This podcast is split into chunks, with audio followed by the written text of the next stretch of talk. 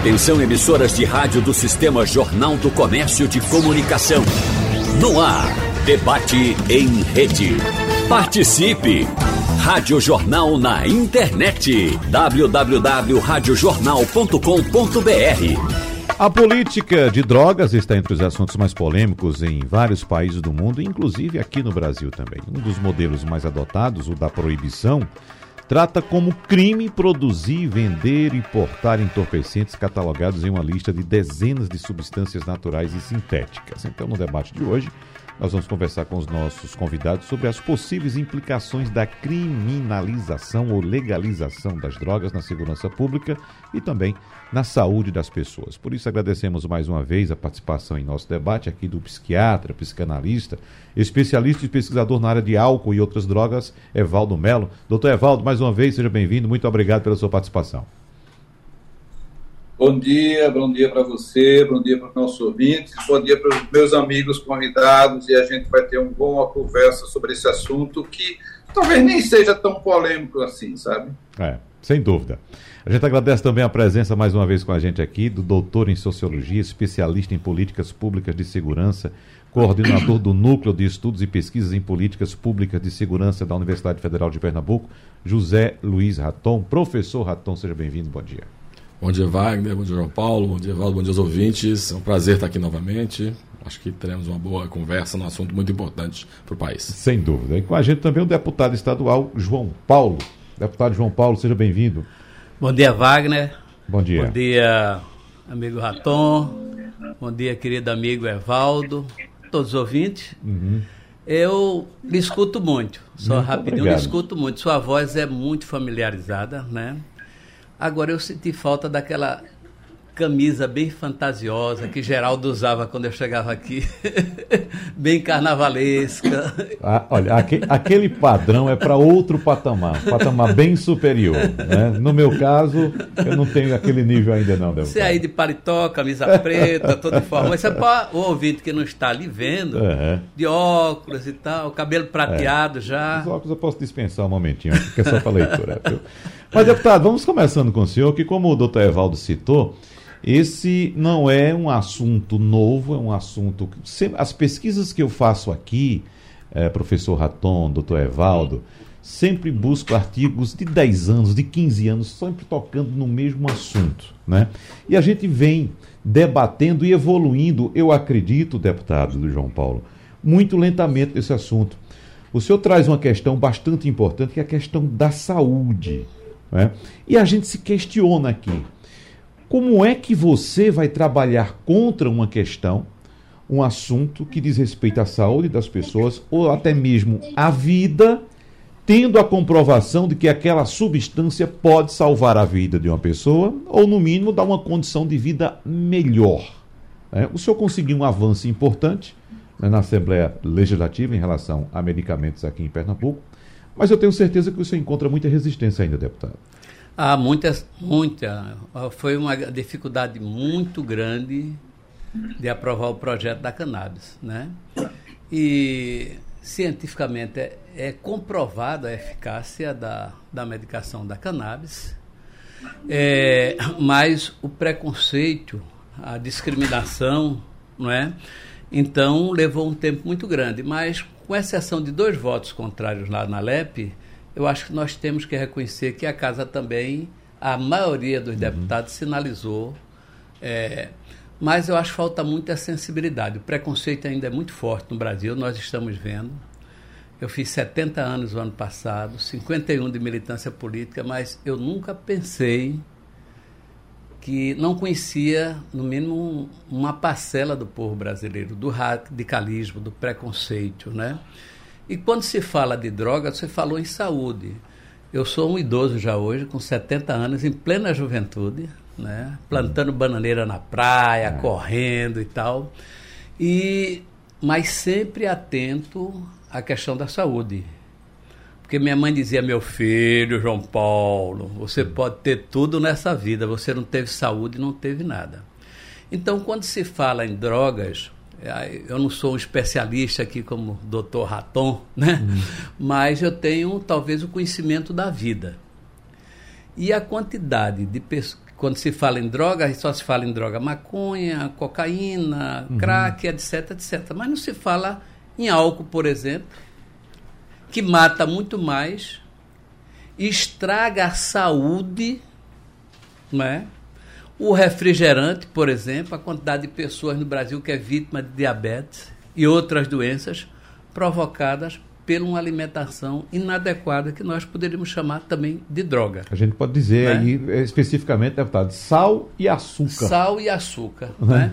E aí entra um outro elemento, eu vou deixar para, para o nosso hum. grande especialista falar, mas que é muitas vezes as causas por que se usa droga. Uhum.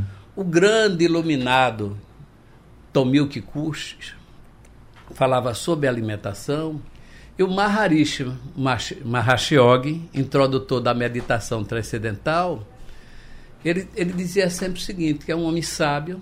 Eu disse que a, a minha divergência com ele foi porque ele morreu. Eu acho que um cara como aquele não, não era para morrer. Mas ele disse que o grande sentido da vida é a realização dos prazeres. Né? Todo mundo quer realizar os seus prazeres. Agora, na meditação, você controla esses prazeres. Uhum. Né? Então, você vive uma sociedade num país altamente desigual, fome, miséria. Eu lembro quando meu pai se desempregava, que muitas vezes faltava alimento em casa, o que ele tinha ele dava para os filhos e muitas vezes tomava uma lapada de cana para completar a alimentação, para completar a energia, não é? Então, as pessoas bebem ou usam outro tipo de droga, justamente também muitas vezes para compensar um emprego que ele não tem, o estudo que ele não tem, a educação que ele não tem, o saneamento que ele não tem. E há um processo de criminalização, né? Da, da utilização das drogas. Então, eu acho que é um, são temas importantes. Eu acho que você está de parabéns, Wagner, e nosso amigo Geraldo, com aquela camiseta, ele está aqui tirando aquelas ondas que ele sempre tirava comigo, e agora estou é. aproveitando para tirando onda com ele. Tá certo. Mas eu acho que é um tema, é, é, é, essa oportunidade de estar tá aqui falando sobre esse tema, por exemplo, falar sobre a, a, o projeto que foi aprovado na cannabis, pensar em milhares de pessoas no estado e no Brasil que sofrem com dores que são, são curáveis através da, da medicação da cannabis, pessoas que têm convulsões, pessoas que tinham 80, 90 convulsões por dia, está tendo uma a duas por mês com o projeto da cannabis. Então, muitas vezes as pessoas cegam, não querem ouvir. Eu, acho... É, eu não vejo, não encontro nenhum argumento técnico contra a utilização da substância uh, para amenizar determinados problemas, determinadas patologias. Uh, uh, essas oposições vêm fundamentalmente de questões ideológicas, deputado? Eu acho, acredito que sim. Uhum. Ideológica e de ignorância também, né? Uhum. Porque revela assim um grande desconhecimento, é uma visão negacionista da ciência, né? E você viu quantas pessoas estavam dizendo que a Terra era plana, uhum. não é?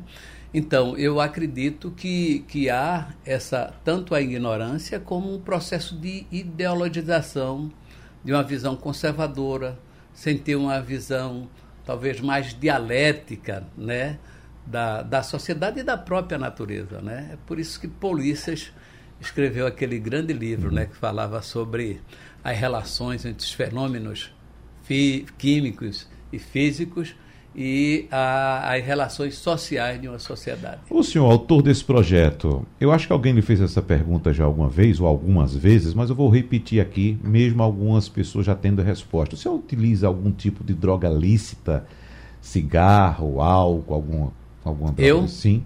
Eu já fumei, uhum. fumei cinco anos, mas influenciado por meu pai, naquela época que eu era criança, era uma forma de você ser adulto, era fumar.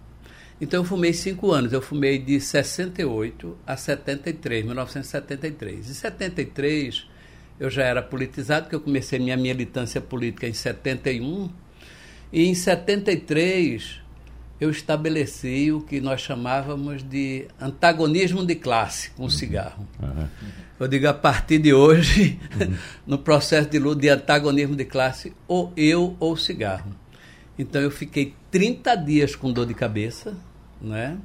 E, sinceramente, mas venci. Até hoje eu não fumo, não, não fumo. É, álcool? É, álcool também não. Não. Não teve, usa? Já teve, usou alguma vez? Teve um tempo que eu tomei um, um, um, pouco de álcool, mas eu acho que eu fiquei com trauma do álcool. Uhum. Porque meu pai, até 35 anos, ele não bebia, foi trabalhar na Antártica, que era aqui pertinho, na Rua do Lima, uhum. e ele começou a beber lá, aí depois não parou mais. E quando ele bebia, meu pai nunca foi um homem agressivo. Meu pai era um homem brincalhão, gostava de tirar onda. Eu acho que tem muito isso com ele, né? De gostar de festa, de gostar de carnaval. Meu pai uhum. vivia na pobreza, mas ele vivia plenamente. E, mas quando eu via ele bêbado, aquilo me fazia mal. Então, se eu beber um pouquinho mais, eu tenho dois tipos de reação. No outro dia, não tem aquela música de se a, se a ressaca fosse antes da bebida, tenho certeza que ninguém bebia. Pronto, eu estou naquela ali. Uhum. E segundo, é que aquelas cenas de meu pai, quando bebia, mesmo na brincadeira, na onda que ele tirava, eu, eu me fazia mal. Então, é, talvez até eu precise de, um, de uma terapia. E há muitos anos atrás, eu lembro do, do meu primeiro ditado quando eu fiz a admissão ao ginásio, né? É, é, que tinha um ditado que houve um reis em velhos tempos em que já vão longe. Veja bem, eu lembro do, data, do ditado. É, na verdade, eu tive uma amiga que ofereceu um cigarro de maconha. Eu dei um, um trago para ver hum. o que era, não senti absolutamente nada. Também não, não, nunca usei, não. A não sei essa vez que eu dei um trago, porque quê? É, como uma pessoa que. É, é, como eu fumei, é como uma pessoa que anda de bicicleta. Eu uhum. sei, por exemplo, se eu pegasse um cigarro hoje. Saberia fumar. Eu saberia tragar, botar ele no pulmão e fazer feito aquele oré, aqueles filmes de oeste americano quando uhum. era menino, que eu achava bonito. O cara tragava uhum. sal. Então, mas quando eu vi as sequelas que, um, que o cigarro ou o álcool pode produzir, Aí é que eu deixei definitivamente, não, não tem. Então, eu estou muito mais preocupada com a saúde, com o exercício, com a uhum. natação, com cuidar de mim, ter uma alimentação mais natural, para fazer aquela grande diferença, Wagner, que é você envelhecer descendo a ladeira sem cair. Uhum. E eu tenho muitos amigos, até bem mais jovens do que eu, que não tiveram um processo de descida natural, eles caíram. Então, de uma hora para outra, é problema grave de saúde. Eu não digo que eu não possa ter, mas até agora eu ainda não senti nenhum sinal da velhice, entendeu? Estou uhum. em plena forma física e lá na Assembleia lutando muito. Tem um piquete, eu estou lá. Tem uma luta, eu estou lá e procuro fazer tudo com muito conteúdo, né? Uhum. Então eu acho que essa questão da droga tem essa dose de preconceito, de, de discriminação e tem mais uma coisa: quem é que está preso por droga? É o pobre, é o preto, é quem mora em periferia. Você veja, foi encontrado 49 quilos de cocaína no avião presidencial do Bolsonaro. Uhum. O cara que está preso até hoje está preso na Espanha. Mas aqui, quem foi penalizado?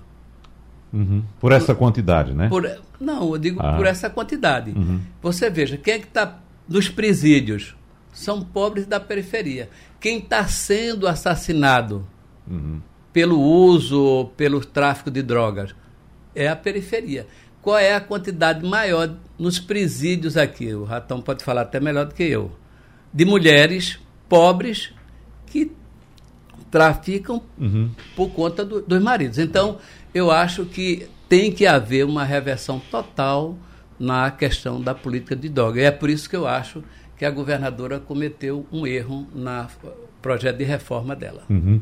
É, é uma questão bastante ampla, interessante também, doutor Evaldo. A gente já pode estabelecer um link, pelo que foi dito pelo deputado João Paulo, entre a questão do uso recreativo uh, e a questão também do uso medicinal de algumas substâncias. Daqui a pouco vamos colocar também o professor Raton para trazer a questão sociológica, porque nesse ambiente de preconceito a gente sabe muito bem que tem a questão econômica. Né? Por exemplo, tem um preconceito contra a maconha, porque a maconha geralmente, é, é, por ser uma droga mais acessível do ponto de vista econômico, atinge muitos pobres, né?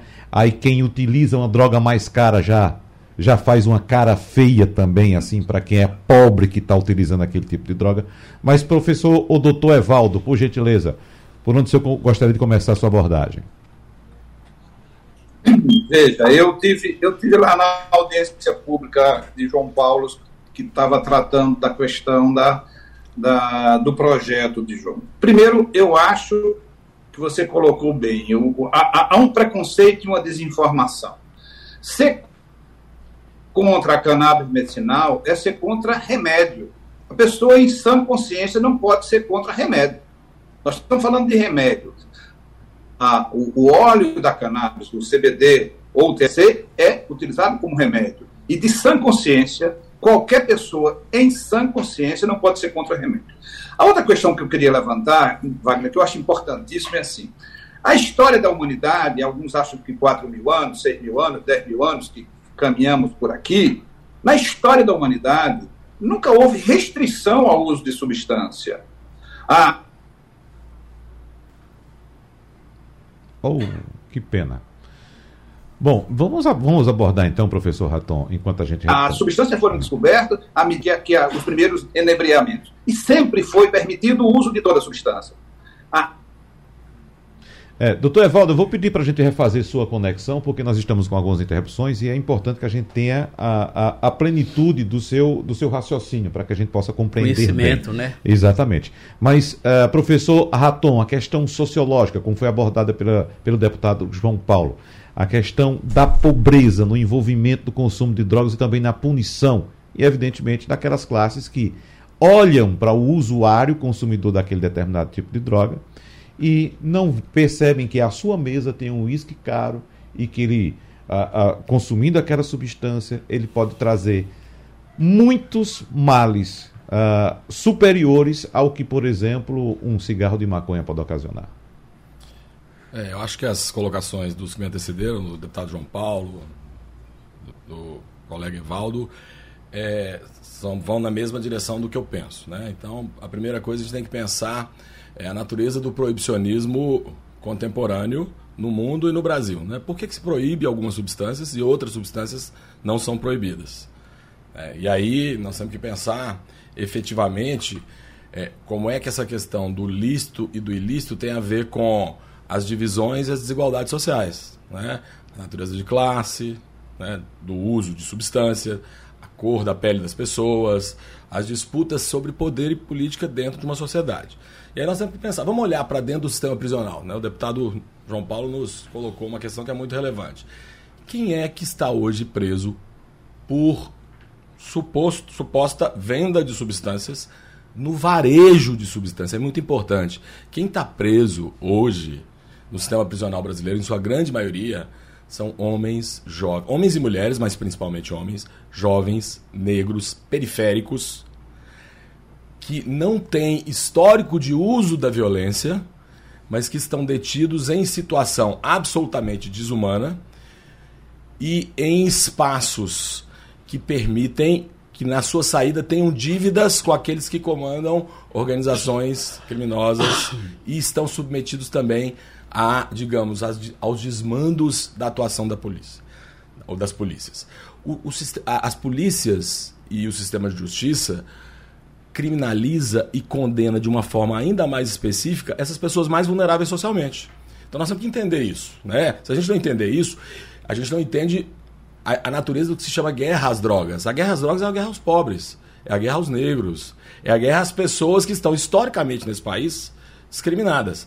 E aí, efetivamente, o que você está discutindo, nós vamos pensar o seguinte: o impacto do uso de álcool para a vida das pessoas, para a qualidade da vida das pessoas, para a garantia da vida das pessoas e para a sociedade que a gente vive, compare-se com o, o, impacto do uso da cannabis. E eu estou falando do uso recreativo. Uhum. Ainda não estou tratando ainda do uso medicinal. Né? O deputado colocou muito bem, né, que é negar a ciência, né?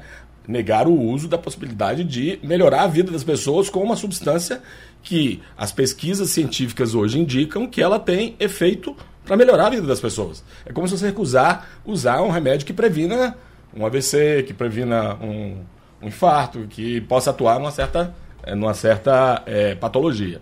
Então, efetivamente, nós temos que pensar isso aí, é, é a lógica da sociedade. Agora, como é que a gente faz para para reverter esse estigma, né? Esse estigma de que o, o, a regulação do álcool, por exemplo, nós temos que pensar em modelos de regulação. Né? A regulação do álcool no Brasil, o álcool é regulado, quando as pessoas, quando a gente fala em descriminalizar, primeiro nós estamos pensando em deixar de ser crime o uso de substância. Né? E temos que separar isso de legalizar, que é outra, outro debate. Legalizar não significa deixar o consumo indiscriminado dessa substância. O álcool ele não é legalizado? O uso do álcool ele não precisa atender a certos padrões? É, não tem fiscalização sobre o uso do álcool? Isso ocorreria também para outras substâncias. Para outras substâncias. Nós temos que lembrar que o Brasil tem a legislação mais atrasada da América do Sul, junto com o Suriname. Junto com o Suriname. É um país da complexidade do Brasil, do tamanho do Brasil, da, da importância do Brasil.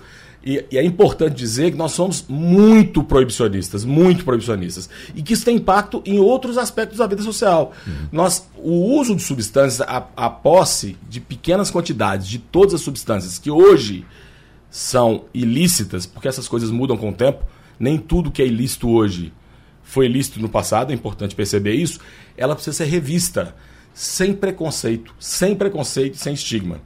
E é importante usar os modelos que a gente, o Uruguai, ele tem algumas lições a nos ensinar, o Canadá, ele tem algumas lições a nos ensinar.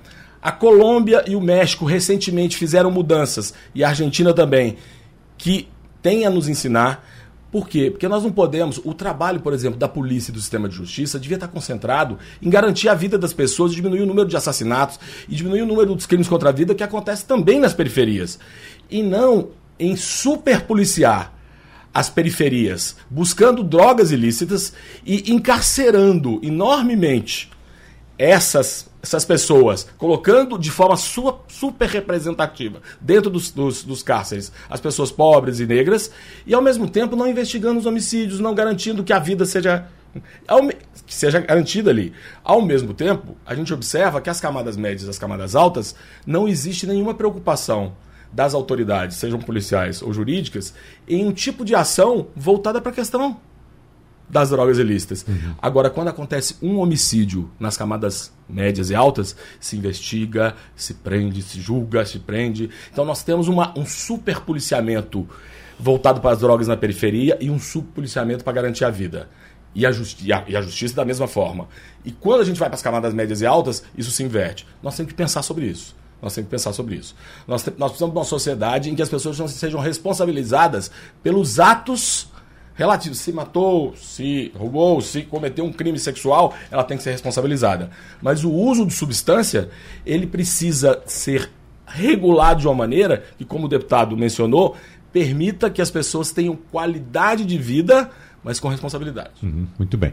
Doutor Evaldo, vamos uh, retomar com o senhor. Acredito que o sinal tem melhorado.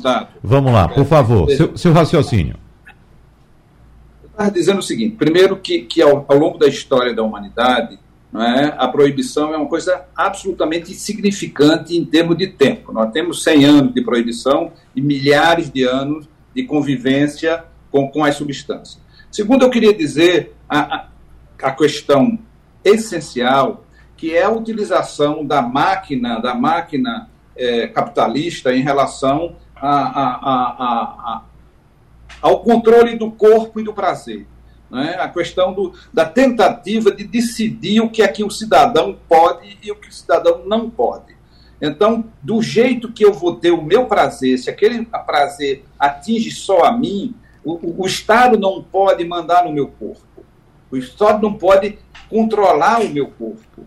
Esse, esse, é um outro assunto que a gente tem que falar. Eu estava eu tava frisando de que quando a gente está falando da cannabis medicinal, a gente está falando de remédio. Mas quando a gente fala da substância, a gente está falando da autonomia, da questão da democracia do corpo. As pessoas têm adultas, e aí tem a questão de fazer um diferencial absolutamente é, marcado. Eu não estou falando de criança e adolescente, eu estou falando de adulto. O adulto vai é, decidir como é que ele vai ter prazer.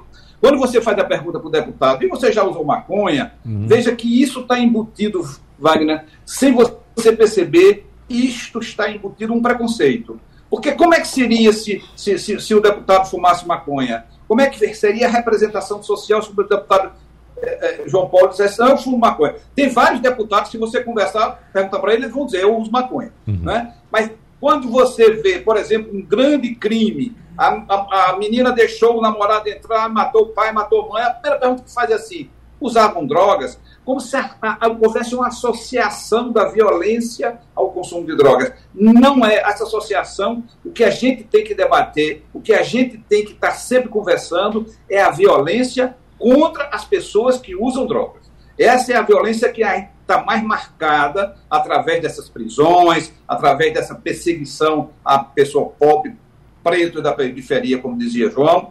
Então, a gente tem que fazer o que é que é a questão da droga. É um problema médico? Não. É um problema que pode ser médico, mas pode ser médico em 10% só da população que usa droga. 10% da população que usa droga vai precisar de cuidados médicos, só 10%. Tem 90% que não precisa. A gente tem um problema é, que, pode, que pode ser médico, a gente tem um problema da, da, estruturação social, a gente tem um problema da questão da educação e da formação. Né? Eu acho que um programa de drogas tem que cumprir toda esta gama de intervenções da educação, da saúde, da assistência social, da proteção. E a, e a outra coisa importantíssima da gente é, falar, o, o, tema do teu programa é exatamente a questão legalizar, hum. discriminar, o que é que a gente vai fazer. Eu digo, eu não verei, eu não, eu, eu sou mais velho que João Paulo, eu tenho 75 anos, então eu, eu não verei. Mas eu digo para você e para aquelas pessoas que vão viver mais, haverá uma legalização de todas as drogas. Por quê? Porque o capitalismo. Houve uma reunião dos maiores economistas do mundo lá no, na, na, na América do Norte, nos Estados Unidos. E eles chegaram à conclusão: o que o Estado gasta para proibir na guerra à droga é absolutamente irrelevante, porque ele só consegue, o Estado americano só consegue tirar de circulação 10% da droga que circula lá e gasta trilhões, trilhões de dólares. Então os economistas disseram: isso é enxugar gelo. Então, os economistas começam a defender, os economistas da sociedade capitalista mais proeminente do mundo começam a defender a legalização de todas as drogas. Não é só da maconha, não. De todas as drogas. Por quê? Por um problema econômico, imagine. Não é pelo problema de saúde, não é pelo problema social. Agora, há uma associação perversa entre uma má compreensão da religião, é uma má compreensão da palavra de Cristo, uma má compreensão da palavra de Cristo, há uma má compreensão. Gente, é, a questão das drogas está elegendo o vereador, está elegendo deputado estadual, está elegendo deputado federal, está elegendo senador. Os usuários de drogas têm servido de massa de manobra para eleger pessoas. A gente não pode deixar. Isso não é de agora, não, Wagner. Eu, eu, uhum. eu, eu, eu disse isso há mais de 20 anos atrás. Há mais de 20 anos atrás. Até sei que parte da responsabilidade, por exemplo, do crescimento das chamadas comunidades terapêuticas religiosas, aconteceu no vácuo, no vácuo do poder público que não cuidou dessas pessoas. Então, eu tenho absoluta convicção disso. Há 30 anos atrás, eu era assessor do Ministério da Saúde e dizia: você é uma massa de sofredores que não está tendo atenção da saúde. Esta massa de sofredores são usuários de drogas prejudiciais. E, claro, se formou, a, a, a, sociedade não deixa vácuo, a comunidade não deixa vácuo. E se criaram essas é, comunidades terapêuticas, que não são todas iguais, que tem comunidades terapêuticas que abriga, que protege, e tem comunidade terapêutica que pratica absolutamente tortura. Tortura.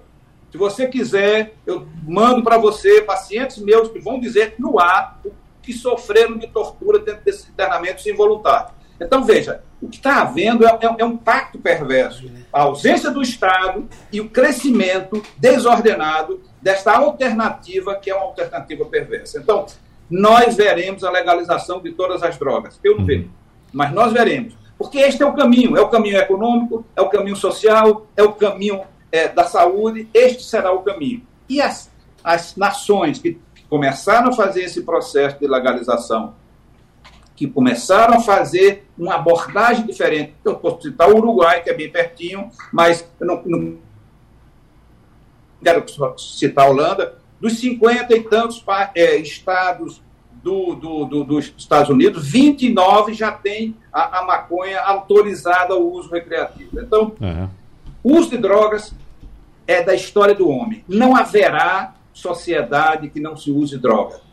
Sociedade sem drogas é absolutamente algo que nunca existiu nem vai existir. O que a gente precisa é poder conviver com o uso de drogas, controlar esse uso de drogas para que não seja prejudicial à sociedade e poder proteger aquelas pessoas que, pelo uso de drogas, adoeceram, que precisam da proteção do Estado. O Essa, para mim, é a grande questão que a gente tem que conversar. O deputado João Paulo pediu a palavra, eu já tinha a questão anotada aqui para o senhor, é, principalmente sobre o que o doutor Evaldo falou, deputado João Paulo, a respeito do controle que o Estado exerce e quer exercer cada vez mais sobre a individualidade das pessoas, sobre os prazeres das pessoas, sobre as escolhas individuais das pessoas.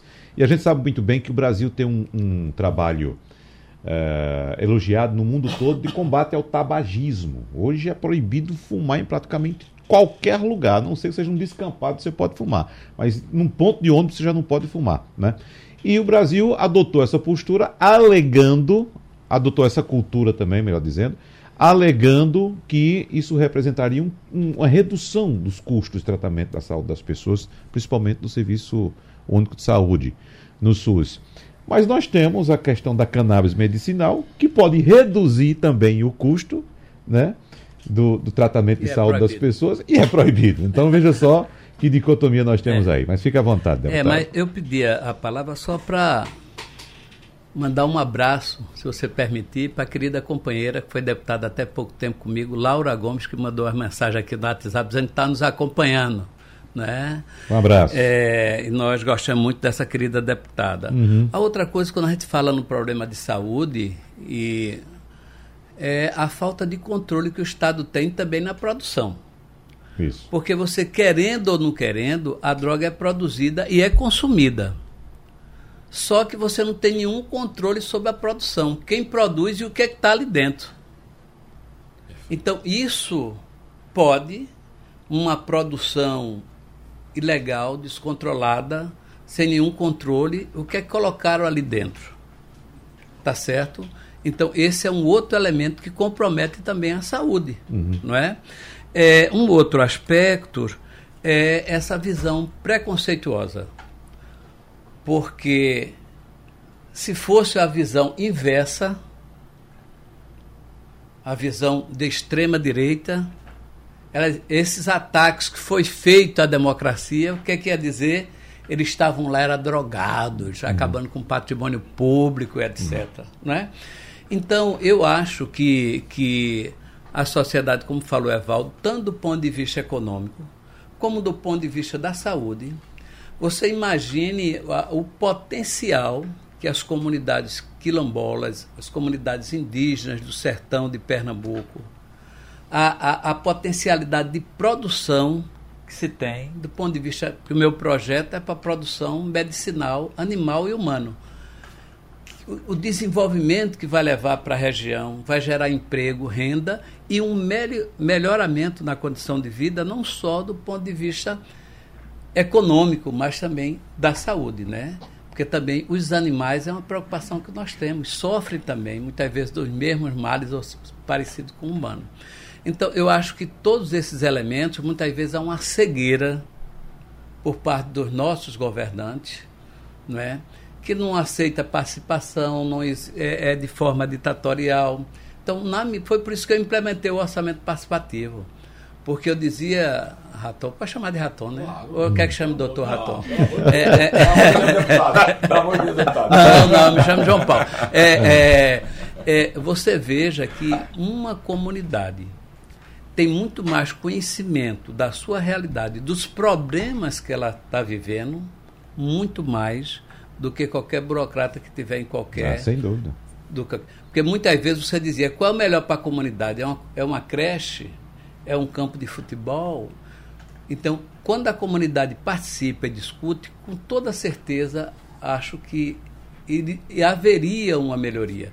E eu acho que nesse momento é um momento de extrema felicidade, Wagner, que é as sinalizações que o presidente Lula vem dando para o nosso Brasil. De processo de transição, de negociação, de montar um governo com os devidos representantes principalmente daquelas pessoas que conhecem e vivem a problemática, sem deixar de desconhecer também o aspecto técnico, né? Então eu acho que esse é por isso que eu acho que esse debate aqui seu que você está promovendo aqui serve muito, inclusive para toda a cidade. O seu programa hoje é ouvido no, no, No mundo, mundo todo. inteiro, no mundo inteiro. Uhum. Eu lembro quando eu estava viajando, eu fui para os Estados Unidos ou para a Europa, eu vi o programa de vocês. Então eu acredito que esse tipo de debate vai ajudar a nós resolvermos Uhum. tanto o problema do ponto de vista de desenvolvimento econômico, como também da melhoria da qualidade de vida das pessoas. Vamos lá, professor Raton, a questão sociológica você abordando agora. Então, acho que tem alguns pontos aí que a gente precisa acentuar. Primeiro, eu vou acentuar essa questão do preconceito, do estigma e a criação de um pânico moral em torno das drogas. Né? A quem interessa criar um pânico moral em torno das drogas? Como se as drogas elas criassem um certo tipo de forma violenta de conviver que não existe. Então se associa às drogas coisas que não são delas. Né? Eu não estou dizendo que não existem comportamentos que estão associados a um consumo disfuncional de certas substâncias, mas como o Dr. Evaldo mencionou, isso é residual, isso é um percentual muito pequeno. Então, nós temos que pensar que tipo de mercado se cria com esse pânico moral. Que tipo de solução que está sendo proposta? A questão das substâncias listas e listas nas, nas sociedades contemporâneas constitui um problema complexo. Para problemas complexos, nós precisamos ter respostas complexas. Né? E as respostas complexas, esse debate está mostrando aqui como é que tem que atuar em várias áreas. Em um conjunto de áreas e desmontar percepções que são percepções cristalizadas de que não, não, não coadunam, não combinam com o tempo que a gente está vivendo. Né? Outra coisa que nós temos que pensar é que esse modelo proibicionista, esse modelo repressor, esse modelo punitivista, é, ele está sendo avaliado há muito tempo. E como o deputado disse, como João Paulo disse, vou chamar de João Paulo, como João Paulo disse, esse modelo deu errado. Esse modelo deu errado. A maior, a- o, preço das drogas aumentou, os mercados ilícitos continuam funcionando como um grande negócio internacional e a repressão que o Estado dirige através das polícias e do sistema de justiça de uma legislação punitivista, ele acaba aumentando a violência e não diminuindo a violência. Então nós temos que pensar, por exemplo, uma perspectiva que seja uma perspectiva de reduzir danos, inclusive. A, a ideia da redução de danos, que ainda não foi tocada aqui, mas eu acho que é muito importante. Nós temos aqui em Pernambuco, eu gosto de citar aqui o que está sendo produzido em Pernambuco, né? O programa Atitude, que foi criado, depois foi esvaziado, né? Foi liderado pelo, por um pesquisador importante, um ativista importante, que é o, o Rafael West, e que criou, criou com um coletivo de pessoas, não só ele, mas um coletivo de pessoas que atuam na área, né, de mulheres, de homens, de ativistas, criou um programa que tentava tratar do cuidado das pessoas, considerando que se as pessoas usam substâncias, você tem que garantir a qualidade delas, reduzindo para elas o dano do uso eventualmente disfuncional. Né? Nós temos hoje uma iniciativa de parte desse grupo, da qual o Rafael West também faz parte, que é a Escola Livre de Redução de Danos.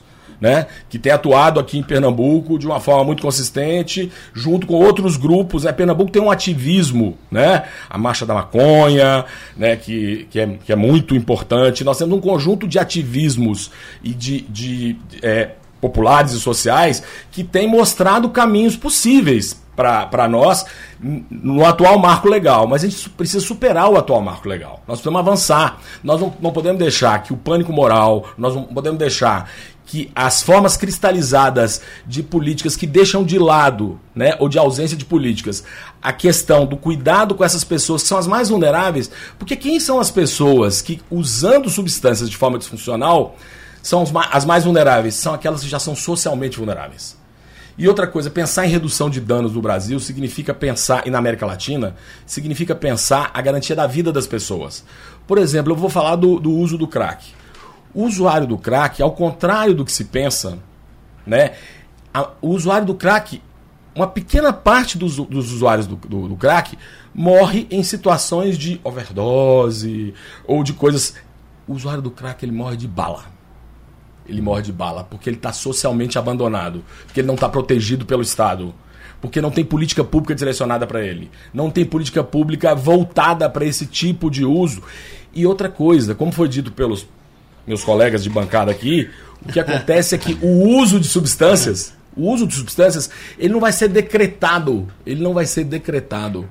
Não é o decreto do Estado que impede que as pessoas usem substâncias. As pessoas vão continuar usando substâncias. O que nós temos que construir é uma alternativa inteligente, um desenho de política pública inteligente que associe saúde, que associe prevenção, que associe redução de danos, que associe políticas sociais, que associe prevenção da violência específica nas comunidades, para que a gente possa efetivamente permitir que as pessoas façam escolhas autônomas. Né? As pessoas vão fazer escolhas autônomas. Uhum. Eu sou a favor de um modelo, claro que a gente tem que caminhar para ele, de, liber... de descriminalização e de todas as substâncias, de legalização com definição. Legalizar é regular. Né? É regular. É, de regular a, o uso de substâncias, mas de uma forma que permita as pessoas exercer a sua autonomia. E, obviamente, obviamente, isso não. É preciso dizer claramente: legalizar não é deixar que isso seja feito de uma forma absolutamente anárquica, não é organizar, porque hoje a forma de regulação ela é absolutamente perversa, preconceituosa e dirigida para certos grupos sociais que usam algumas tá. substâncias. Tá. Vamos fazer associação também, professor Raton, em relação à violência, porque é, não sei se foi o senhor que citou uh, de um, de um, um uh, ou foi João Paulo de uma pessoa que cometeu um crime e alguém questionou. Ele tava, ah, foi na questão da, da invasão lá do do quebra-quebra, da baterna uhum. lá no Palácio Planalto. Ah, estava ali porque estava drogado. Né? E a gente sabe, por exemplo, você citou a questão do crack. E, e, existem furtos e assaltos ligados a consumidores de determinadas substâncias para manter o vício, porque ele tem que comprar novamente aquela droga. Essa Como é que você avalia essa associação da violência com o consumo de drogas? Então, isso, isso é muito importante, porque é o seguinte: mercados ilícitos de drogas necessariamente não são violentos. Por exemplo, nós temos um caso no Recife em que o mercado lícito, no caso do açaí, que é uma substância lícita ainda, houve um ataque de um, de um diretor de um grupo econômico contra um outro grupo econômico no Recife. O mercado lícito. Isso foi noticiado por todos os jornais. Então a ideia de ser lícito ou ilícito não carrega a ideia de violência em si. Existem mercados de substâncias que são mais violentos e outros menos violentos.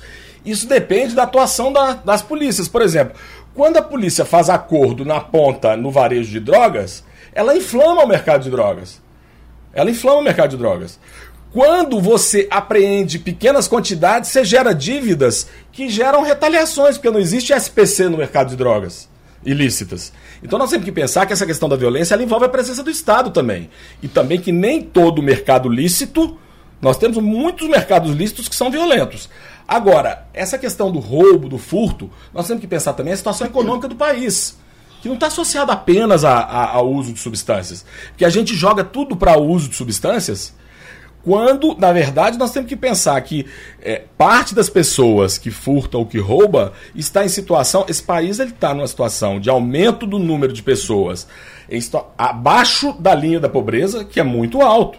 Então, Agora, claro que existem alguns casos que estão relacionados a isso, mas esses casos eles precisam ser manejados com inteligência, com inclusão, com garantia de um conjunto de políticas de assistência social, de saúde, de educação, de cuidado, de redução de danos.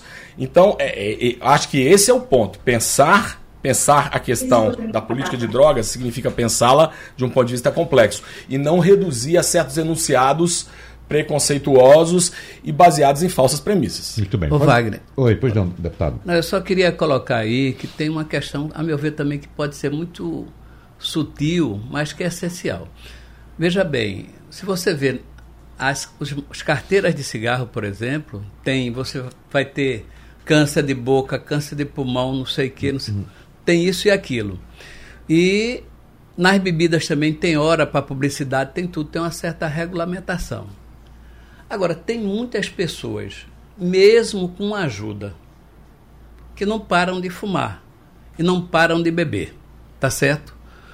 É, e aí, aí você, a gente tem que se perguntar o seguinte: e muitos só deixa. Aí eu lembro do professor Tomil Kikuchi, disse que a natureza é implacável, a natureza cobra. Então eu conheço muitos amigos que bebiam que só. Uhum então foi a fisiologia foi entrando em decadência e quando ele percebeu que a vida dele estava ameaçada, ele parou. Uhum. Eu conheci companheiros que fumavam, fumavam, fumavam. Eu digo, para de fumar. Eu digo, agora eu não vou. Agora eu vou trazer, quando eu viajar, eu vou trazer cigarro para você. Uhum. Aí eu viajava, trazia cigarro para ele. Aí ele pegou um câncer na garganta. Aí fez um tratamento, ficou com a voz diferenciada, não sei o que, não sei o que. Eu digo, vou tirar uma onda com ele.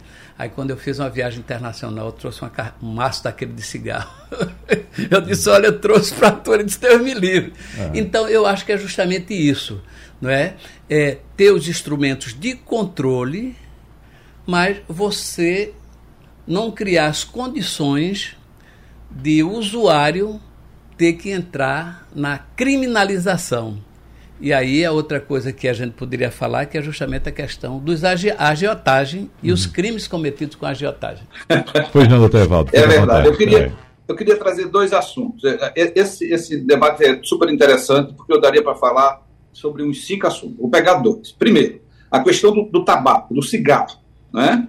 Ah, o, o, Brasil teve uma, uma política altamente exitosa, muito êxito, exatamente porque, ao mesmo tempo que protegeu o usuário, no sentido de que se você quer continuar fumando, você vai fumar, é uma decisão sua, e protegeu aqueles que nós chamamos de usuários passivos. Então a pessoa vai fumar, mas não vai fumar de modo a que possa prejudicar os outros houve uma diminuição, é a maior diminuição de consumo de tabaco de nicotina no mundo inteiro. Uhum. Evidentemente que cabe um outro programa a gente discutir, e esses cigarros eletrônicos agora que está pegando a, a, juventude. Né? Quer dizer, houve, por exemplo, a geração, na minha geração nós fumamos, na minha geração com, com, com, com João Paulo, na geração dos meus filhos, pouca gente fuma. Na geração dos meus netos, agora os meninos começam a fumar esse cigarro eletrônico que a, a companhia de, de, de tabágica deu um jeito de voltar a estimular o consumo de nicotina. Então, veja, a, a, a propaganda, a, a, a, questão da, do, do, tabaco, ela foi absolutamente bem trabalhada, porque ela não proibiu, mas ela protegeu a, comunidade. A outra história é, é que não se faz, não se fala sobre qual é o mal maior o mal maior é proibir e, portanto, estimular o tráfico, estimular toda a rede do narcotráfico, ou é permitir e ter que trabalhar com alguns danos que virão pela permissão, algum aumento gradual é, de, de, do, do, do problema relacionado ao consumo. Então, não é, é uma, uma, questão simples, mas certamente o que prejudica mais a sociedade é a proibição através do tráfico. Deixa eu lembrar uma coisa para vocês. Houve uma proibição, não sei bem qual era, qual era o secretário, que fez uma, uma, coisa de uma lei seca nos morros. Começou pelo morro, claro que tudo começa pelos pobres. Proibir que depois de 10 horas da noite se, se, se bebesse na, na, nas comunidades. O que, é que aconteceu? Um determinado morro de Recife, nessa época eu, era, eu, eu acho que eu era secretário, um determinado morro de Recife tinha uma barraquinha que vendia cerveja, mas vendia a melhor coxinha da região. Então as pessoas saíam do trabalho 9 horas, 10 horas da noite, e estavam acostumados a comer a coxinha. Então, e, tinha que fechar, porque ele bebia, cerveja também. Então se criou um código, o cara ficava dentro da barraca, todo trancado, se criava um código, batia lá e a pessoa servia a coxinha por detrás da barraca. Então se criou tráfico de coxinha. Isso, isso dá uma ideia de que a proibição, a proibição gera isso, gente. A proibição gera a transgressão e a proibição coloca na marginalidade esse cara que vendia coxinha, que era a melhor coxinha do morro da de Recife. Então, a gente tem que discutir isso com seriedade. A gente não pode discutir isso nem a partir da religião, e nem a gente pode é, discutir a partir do preconceito. Este mês é um mês de janeiro branco, é, é sobre saúde mental a saúde mental, o sofrimento psíquico, ela é vítima de preconceito. Quem tem depressão é vítima de preconceito. Não é só quem usa droga, não. Quem tem depressão, quem tem ansiedade, quem tem psicose é vítima de preconceito. A pessoa tem preconceito em relação ao que sente. O deprimido tem vergonha de dizer que é deprimido. O deprimido é, é, é confundido com o preguiçoso, porque ele não consegue levantar de manhã na cama. Então, há que se discutir o preconceito e há que se discutir isso que eu falava, a ingerência do Estado na vida do cidadão ou da cidadã.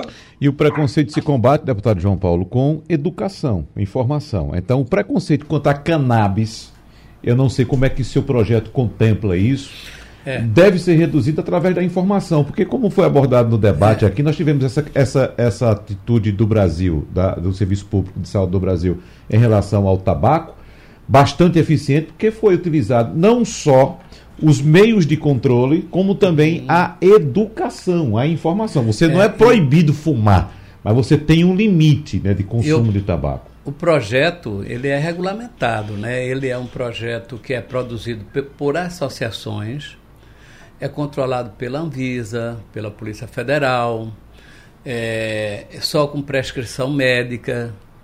É, e nós temos já exemplo aqui na Paraíba que há sete anos já produz de forma é, precária, porque com ação judicial, Isso. mas que nunca teve nenhum problema de denúncia, etc. E tem, por exemplo. Tem 14 mil associados, João. 14 mil, né? E Hum. tem uma. 14 se chama Abrace. Abrace. 14 Pronto. mil associados. 14 mil associados. E tem, nós temos aqui também, vamos supor, o drama de uma companheira que trabalha lá na Assembleia Legislativa, inclusive há um bom tempo. A medicação, para você ter a, ver a questão do acesso, sabe quanto é que custa a medicação dela à base de cannabis? Ela tem leucemia, para poder sobreviver, 16 mil reais. E o Estado é quem banca, tem que comprar através de decisão judicial. Decisão judicial, né? E aqueles que não conseguem entrar com ação da justiça, que têm Aham. problemas de dores, que têm problemas de, de, de, de convulsões, dores Na terríveis. quimioterapia, Na É, A quimioterapia. quimioterapia é fundamental, porque a quimioterapia deixa a pessoa não só emagrecida, mas sem apetite. E nós sabemos que um dos efeitos da cannabis, da maconha, é exatamente o que se chama naturalmente, no- é, vulgarmente, a larica, que é a vontade de comer. Então, o uso medicinal de uma substância para ajudar a pessoa que faz quimioterapia a se recuperar fisicamente. Tá vendo aí? Aham. Bom, nosso tempo voou, infelizmente. Voou. Peraí, a, gente precisa, a gente precisa ter mais um, acho, uns quatro ou, ou- ou cinco oportunidades de encontro, ou tão mais tempo, mas eu queria que o professor Raton também desse sua última, seu último recado aqui, sua última mensagem, no que diz respeito, claro, à questão sociológica, professor Raton, para a gente fechar. Um minutinho para o senhor, por favor. Não, eu vou recuperar o que eu havia dito e que eu acho que a fala de todos aqui colocou, né? Esse é um problema complexo, é um problema contemporâneo, nós precisamos responder de forma complexa com outras outros instrumentos legais de políticas públicas, de avaliação de políticas públicas que não os que têm sido usados até agora. Né? Houve algum avanço no Brasil nos últimos anos, mas um avanço limitado. Nós precisamos ousar agora na construção de políticas de drogas inclusivas, baseadas em redução de danos, que, que lidem né, e enfrentem o, o, o pânico moral, o preconceito, o estigma e que possam cuidar das pessoas, né? possam cuidar das pessoas, garantir que as pessoas sejam cuidadas e não discriminadas, especialmente as mais vulneráveis. Muito bem. Deixa eu agradecer então mais uma vez a presença aqui do professor José Luiz Raton, doutor em Sociologia, mais uma vez ao doutor Evaldo Melo, psiquiatra, psicanalista, especialista e pesquisador na área de álcool e outras drogas, e também ao deputado estadual João Paulo. Muito obrigado pela presença dos senhores aqui. Vamos marcar outros encontros para a gente Vamos, ir evoluindo com essa discussão e, evidentemente, levando mais informação para que as pessoas consigam, de fato, enfrentar essa questão de frente, né? sem estereótipos. Abraços e até a próxima. Tchau, tchau. Sugestão ou comentário sobre o programa que você acaba de ouvir, envie para o nosso WhatsApp 99147 8520.